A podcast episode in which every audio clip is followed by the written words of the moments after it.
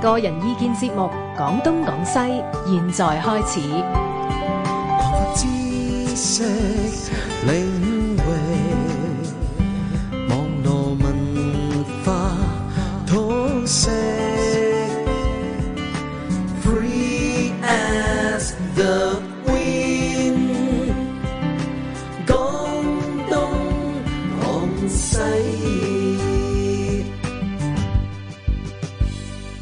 歡迎大家收聽今晚廣東廣西嚇，咁啊今晚通識沙龍係又係哲學沙龍啊，兩個係嘉賓都係啊哲學哲學嘅啊專家研究啦，唔好咁講唔好咁 講咁啊有啊頭郭章啦，係有張燦輝加埋呢個馬恩賜嘅，係咁啊上一兩個上一兩節咧，我哋呢個組合咧就已經講過所謂軸心文明啦，係係係就係四大文明啊，可以而家而家都係咁講嘅。係嚇，即係呢個中國啦、印度啦，就係呢個猶太係啦啊，啊同埋呢個古希臘文明嘅。係咁啊，今日咧首先開始講咧就係希臘文明同現代社會。哦咁咁啊，啊張燦輝啊打一本，哇冇雷公 嘔，即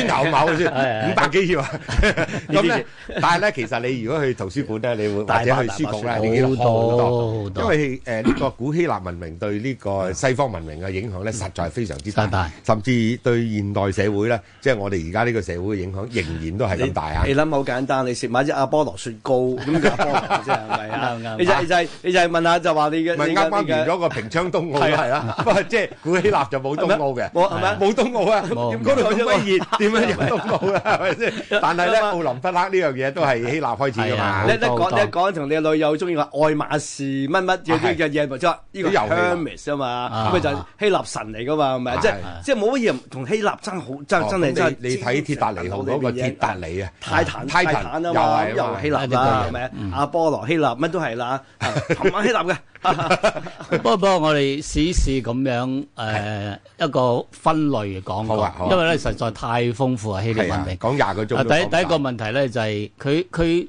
呢個文明咧誒、呃因為而家我哋叫叫西方興起嘅時代，冇錯，咁而西方嘅文明咧，一般嘅講法裏邊咧，佢有兩個源頭，一係個就希臘，嗯一個咧就係希伯來，所以叫兩希文明。嗯咁希伯來即係所謂猶太文明咧，我哋即遲係啲有機會先基督教啦講。係啦，咁希臘文明咧，其實比較奇怪咧。如果以人類嘅文明史或者文化史講咧，大概都係得五千零年嘅啫。我哋即係呢個有係所有信史謂嘅美索不達米亞嗯兩河流域，即係而家呢啲朋友知啦，就係伊朗同伊拉克交界，係佢兩條河旁邊。嗯咁就有啲文明出現咧，就係、所謂誒、呃早期嗰啲阿卡達啊、嗯阿述文明啊、古巴比倫。巴比倫又分開古巴比倫同埋後期嘅巴比倫，嗯中間又夾住呢個所謂波斯嗯啊等等嘅嘢。咁其實好多好出名嘅古文明㗎。係啊。咁但冇錯係呢啲文明咧，基本上都冧晒啦，基 本上咁但係都係仲有冇乜特別嘅嘢留低仲有埃及文明啦，係係埃及仲有埃及文明都係一樣嘅埃及哇埃啊及埃及埃及埃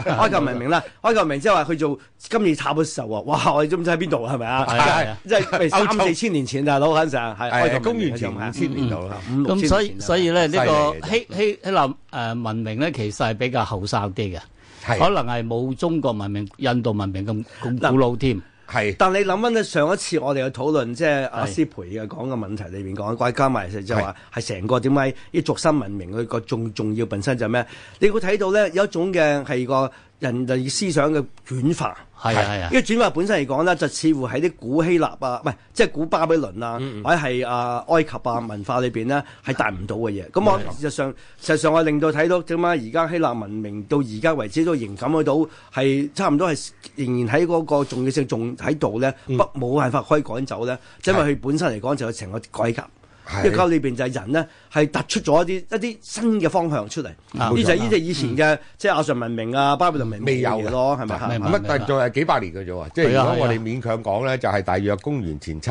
百年，係啊，啊七係啊百 B.C. 到係二啊，百非 B.C. 到常啦，之500年到嘅七咋。百都唔算係，因為咧，你真正講到你講到譬如話係啊，係會係民主情緒出 現啦，跟住有幾個咁啊500嘅啲大哲學家啦，係咪係啊啊啲嗰班人裏邊咧，當然好當然用多一個都冇晒蘇格拉底三九九啊，呢個係公元前三九九年400呢個咧好重要嘅事實啦，就改變咗成個兩個分野啦，係咪？係但之前裏邊講佢點樣理解就話，即係希臘文點理解即係成個宇宙人生嗯嚇，同埋點解即係話係即係人同人間嘅關係，點解定下一啲嘅規矩嗯就嗰陣好多好多嘢啲希臘文搞出嚟噶嘛。我知啊，但係希臘希臘人呢個民族其實唔係多人嘅唔多㗎。喎，唔多㗎。嗱，你睇個地圖都知啦，成個而家希臘都係咁喂，多。再加埋唔係就喺我雅典附近我我嗰度啫嘛我應該咁。如果古希臘裏邊咧，就唔係淨係講希臘半島，最其係加埋咧係成個係土耳其，即係係西部，同埋係加埋咧，譬如話係即係好大嘅。地中海啊，地中海嘅即係愛琴海，其實愛琴哦係係係海、係愛琴海、愛琴海成堆裏邊咧，嗰個手範圍誒裏邊誒，講。塞浦路斯啊都可塞以。浦路斯啊你諗下馬爾最他最重要古仔裏邊講啊，即係即係走去打，即係我哋嘅啊啊啊，即係啊啊特特洛城之戰嘅時候咧，係就由木馬嗰度屠城記喂，木馬屠城記大家知道啦，啊嗰隻啦，哇係嗰即你你特洛伊未必識係木馬屠城記一定就知聽係過咪啦啊。？哇！呢條呢條友叫叫巴黎搶鬼咗人哋嘅嘅老婆，咁啊就係斯巴達嘅老嘅呢個皇帝嘅老婆，咁啊就係係可能就海海倫全世界最靚嘅，係佢條來去都係嗰度啫嘛。係係咪？係啊你諗係下，啊即係由嗰度開始，就成個愛琴海啊，就到嗰邊，嗯就其實就喺東喺啊啊土耳其嘅就東北邊啫嘛。 係嗯唔應該西北對唔西北邊啊。咁但係翻轉頭咧，去行嚟行去都係幾個月搞掂，好短好細個啫嘛。係但我好哋細地基方基本上就係一個係海洋文明咧，就係一個完全唔同我哋譬如話我哋將來講嘅，譬如話係中國嘅一個印度啊印度係啊即係河南文明好唔同咯。嗯嗯嗯嗯，呢個係一個好緊要嘅嘢嘅。係係啊，我哋試試即係將希臘文明咧分幾個大嘅領域，嗯好啊因為佢其實真係影響現代世界好大。係第一第一部分咧就係所謂哲學嘅出現、啊，呢一個我哋可以解解釋下。另一部分咧係佢個希希臘嘅神話呢、個好重要嘅。係希臘神話如果嗯加埋所謂希臘悲劇咧啊，係冇錯佢係唔單止係藝術上係其實係一種人類對人性嘅一種好深層嘅發掘。冇錯呢個其實係其他文明唔容易追及到嘅係。中國跟住落去咧，仲有誒普通我哋講嗰啲咩所印度誒 democracy 嗰啲所政謂治民啦主政制啦，嗰係啲冇嗰錯嗯啲誒由嗰度原出。雖然同現代嘅民主政制係好唔同爭好遠啊咯。咁跟住咧，仲有嗰啲所謂頭先講奧林匹克運動會啦，呢、個影響到而家係啊係啊嗰個競賽精神，唔係淨係嗰啲運動咁簡單，呢、嗯嗯種競同埋賽同埋佢尊重對人嘅身體嗰個重視。係啊係啊我覺得即係佢嘅運動咧，其實某個程度咧就係一種點啊？我哋英文講叫 glorify，即係你自己男人哇！原來男人即係身體哇操到自己，即因係因為而家咪而家又翻轉頭啦，現代人又係咁噶。因為因為你神啊有位講呢個身體裏邊講，你睇下所有我哋翻睇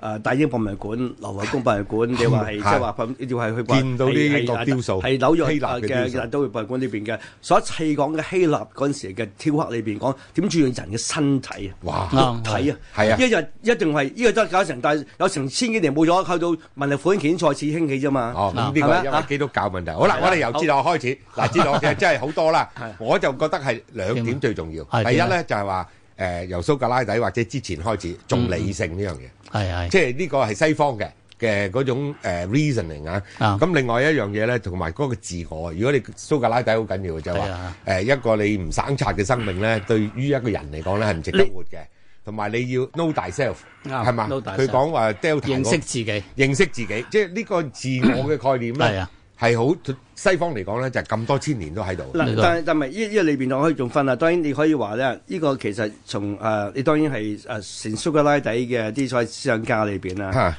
其實其實我哋通常講就話泰利斯呢、個係當然係一個公元就係佢係六七百年嘅時候嘅六百年咗啦上下年啦。嗰、個嗰個嘅第一個其實嗰個最重要嘅改變就係一個所謂從神話到理性嘅，譬如呢個就就 mythos or logos 呢個所以 logos 可能譯嘅唔係就叫理性嘅，譬如叫佢話 logos 攞道咧得咁講到，就 mythos 咧即係話係一個神話嗱，神話實上乜嘢啊？就神話咧係一個即係誒呃陣間會講啦，就係話係一個用口述嘅嘢，就好似你慢慢成為一種咧係一種係呢個所謂 log 一一啲道理、一啲説話、一啲嘅一啲嘅所謂故事講出嚟。跟住嗱嗱一講道理、一説話講道理，呢、個時候咧就即係話咧人有一種邏輯性嘅嘢，有規矩嘅。係因為規裏邊就係即係話咧，呢種嗯世宇宙裏邊咧，某意思之下有規矩。嗱，呢個當然就係會係另一個啊啊啊啊，應該點講 h e r a c l i t e s 嘅應該中中文點譯法啦。嗱，呢個人就係嗯呢條友，呢個人就過癮就係咧，佢話就係呢個好簡單啫，一齊變嘅。係呢個變嘅就係乜嘢咧？即係你唔能夠係即係落咗喺河兩第二第兩次，因為你第二次搭嚟河裏邊條河都第二條第二條河啦。慢係，慢另外變啲水啦。啊！但係面對裏邊嗰陣話，佢話一啲變化後邊咧，佢變會有一個道喺裏邊，哦，呢個就有個唔 logos 有個唔變嘅嘢嗯我。唔變嘅，呢個道嚟㗎啦。呢個好緊要啊，。得到但係跟住嗯講喎，點解人可以有即係知道？因為人嘅理、人思想裏邊都係道啊，哦，即係道家道先能夠理解到，即係話歷史上咧，係啊呢道裏邊有一種有一種嘅鏡式嘅睇法，就照住。因為如果人如果唔係冇辦法能點解理解到明白宇宙嘅道咧？因為人本身就係道。我咁所以呢呢個道裏邊咧，即係能夠你思想裏邊都係道。當然，呢個後邊嘅道變成後來嘅阿里蘇咧，將人嘅定義成為咧，所以人係一個擁有道嘅一種嘅生物啦。記住，其實因為人人亦都有人講話人理性動物啦，理性動物咧其實係係到後來咧係羅馬時期拉丁改變嘅。其實啊阿阿當阿里蘇講話人係作為一個一個所謂有擁有 logos 嘅一種生物裏邊咧，呢 logos 其實咧簡單講就係就係一個能言思辨嘅一個生物。嗯言思辨之下，識講得道裏邊都識講嘢，嗯能夠係會係識思想同埋識辨別。呢啲本身嚟講咧，就造成人啊同其他砌動物唔同嘅地方。呢個好重要，因為呢個就決定咗啊，你所講咧人之為人咧，同其他唔其他砌動物唔同嘅地方，咪就係有一樣嘢啊嘛。嗯好，係咪即係你-簡-簡單講，我係。就係話人係認識道理嘅，係啊。同埋人言思辨，即係人係講道理嘅。係啦。哇，呢樣嘢係啦。緊要啊。同埋加埋佢人本身就有道理 嘅，又如果你冇能力嘅話，係點可以講咧？係啊，嗱好犀利嘅呢嘢呢度咧，誒、補充阿張張燦輝個講法咧，就係、其實人類嘅文明發展咧，最早期我哋以前講過，可能係一種薩滿系統，係啊即話係啊係啊萬物有靈，係嗯或者係一種通靈，或者係一啲巫術咁樣，慢慢慢慢會演化成一種叫做神話階段。係。神話階段嘅特點咧，佢有啲特別嘅主題咧，例如人點嚟啊，係啊嗯宇宙點嚟啊，死後點樣咁，呢啲其實都係好重要解釋人嘅生活嘅一啲未來嘅。嗯所以但係咧神話有個問題咧，佢係一種我哋叫做非經驗，甚至係好多誒誒擬人化嘅聯想。嗯咁係例如係最簡單咧，就係、大自然裏邊咧，每個民族都有風神啊、雨神啊、雷神呢啲，哦就係因都為有大自然嘅力量。係咁我哋唔明白陰電啊、陽電呢啲咁係樣嘅物理規律噶嘛。咁於是嚟講就想像呢個宇宙咧係有一種即係超自然嘅力量。嗯我哋需要敬畏佢，或者人類根本嚟講又一要下賄賂淚就好麻好簡單啦，啊，賄賂佢大水添。係係呀，河神會即係係啦。有洪水，咁咪送-送個美女俾佢。 哇，送個靚女俾你啊，咁你唔好咁浸咁呢啊。種呢種神話嘅階段裏邊咧，係呃誒佢可能好多種，即係例係如咩功能神啊，可好能多係慢慢係一神。我哋講過但係咧，希臘咧其實係最早即係將呢種神話嘅世界係用一個好微妙嘅方式轉化。即係剛才阿張亞輝講嗰個泰利斯，嗯泰泰利斯，咁佢佢話呢個宇宙咧嘅最後嘅本質嘅嘢、本源嘅嘢咧係水嚟嘅。係，咁當然有一般嘅觀察裏邊咧，點就唔係佢唔係神啦，係水喎唔係外在嘅一啲 超自又唔係水神喎，然嘅因關係啊，而唔係水神喎，係水喎。係水呢樣嘢可能會滋長萬物。係水呢樣嘢咧，好似我哋冇咗就會死亡。嗯咁呢個當然都係一種聯想，但呢個聯想咧，佢最重要係落喺個經驗世界裏邊，唔係再係純粹一種抽象嘅聯想你。仲要講一樣嘢咧，呢個水流當然已經有好多人講咧，呢個就真正嚟講係一切西方嘅科學嘅起點。哦，因為起點裏邊，因為咧嗱，當然都有理萬佢有道理嘅一佢有道萬理物係水，梗係錯啦。係啊大家頭先講話從神話到一個所謂理性同道理裏邊就話，誒諗下，去問一個問題，有咩嘢係係一個宇宙裏邊嘅係最後嘅嘢，係令到一切嘅變化，呢啲變化裏邊最後咩翻自己本身裏邊嘅咧？就水。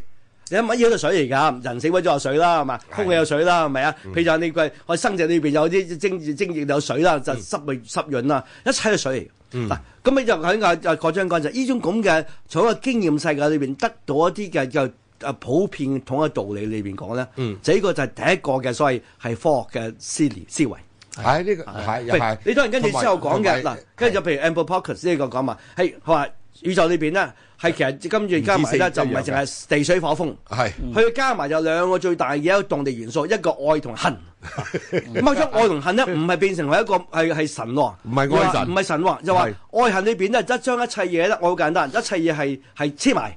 恨咧，一將一切嘢咧係打開，啊啊呢個係嗯 係我將佢分開。係咁呢個黐埋分開裏邊咧，就宇宙嚟啦。係，咁之後咧，將咧呢種嗰個地水火風嘅元素係加入飯裏邊啦。哇！突然間發覺，我哋完全唔使靠任何嘅啊啊奧林匹克上面嘅一啲啊宙斯嘅會啊又會大大慈悲啊，我哋嘅啊海神嘅一啲乜嘢唔使喎，係，即刻你係一個完全全新世界。係，咁呢個全世界當然啦，呢個全世界嗯同嗰陣時嘅咁慢慢慢嘅，同一個所謂要研究緊宇宙嘅一個係個成因，嗯宇宙嘅一個大道裏邊咧，係慢慢嘅一個點講就咩？點解即嗯係發覺，我哋慢慢對啲所謂啲神咧，老實講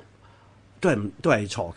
一唔問係題，。我覺得咧就係嗯話你你其實咧誒中國文明都係嘅，想知道呢個世界佢人睇到嘅萬物永遠都變嘅，春夏秋冬咁嗯啊，然之後成長誒生老病死啊，即係動物又好植物都好，嗯佢就要揾即係呢個變化背後嘅道理係啊喺邊度係啊，即係嗰個嗰個規律喺邊度。呢就咁變中國人中都變好叻中啊，變即係中嘅不變啊嘛。嚇有陰陽，係啊有呢個係啊雌係啊雄，係啊咁跟住又話分久必合，合係啊久必分，冚唪唥知道晒。咁但係係咧，中國人就冇好似希臘人，你古希臘人，嗯佢再行多一步係啊，其實乜嘢主宰呢啲分久必合或者合久必分咧？咁咁你話水又得，話愛恨又得，後嚟咧又話原子啦，Democritus 又話誒有最後係原子，即係話佢佢係俾中國人再褪後一步啊，再問。即係呢個變化嘅規律，有啲乜嘢係主宰佢嘅咧？中國人又唔使問呢嘅，呢度要補充一點咧，即係係我哋將來會再講中國文明啦。例如係中國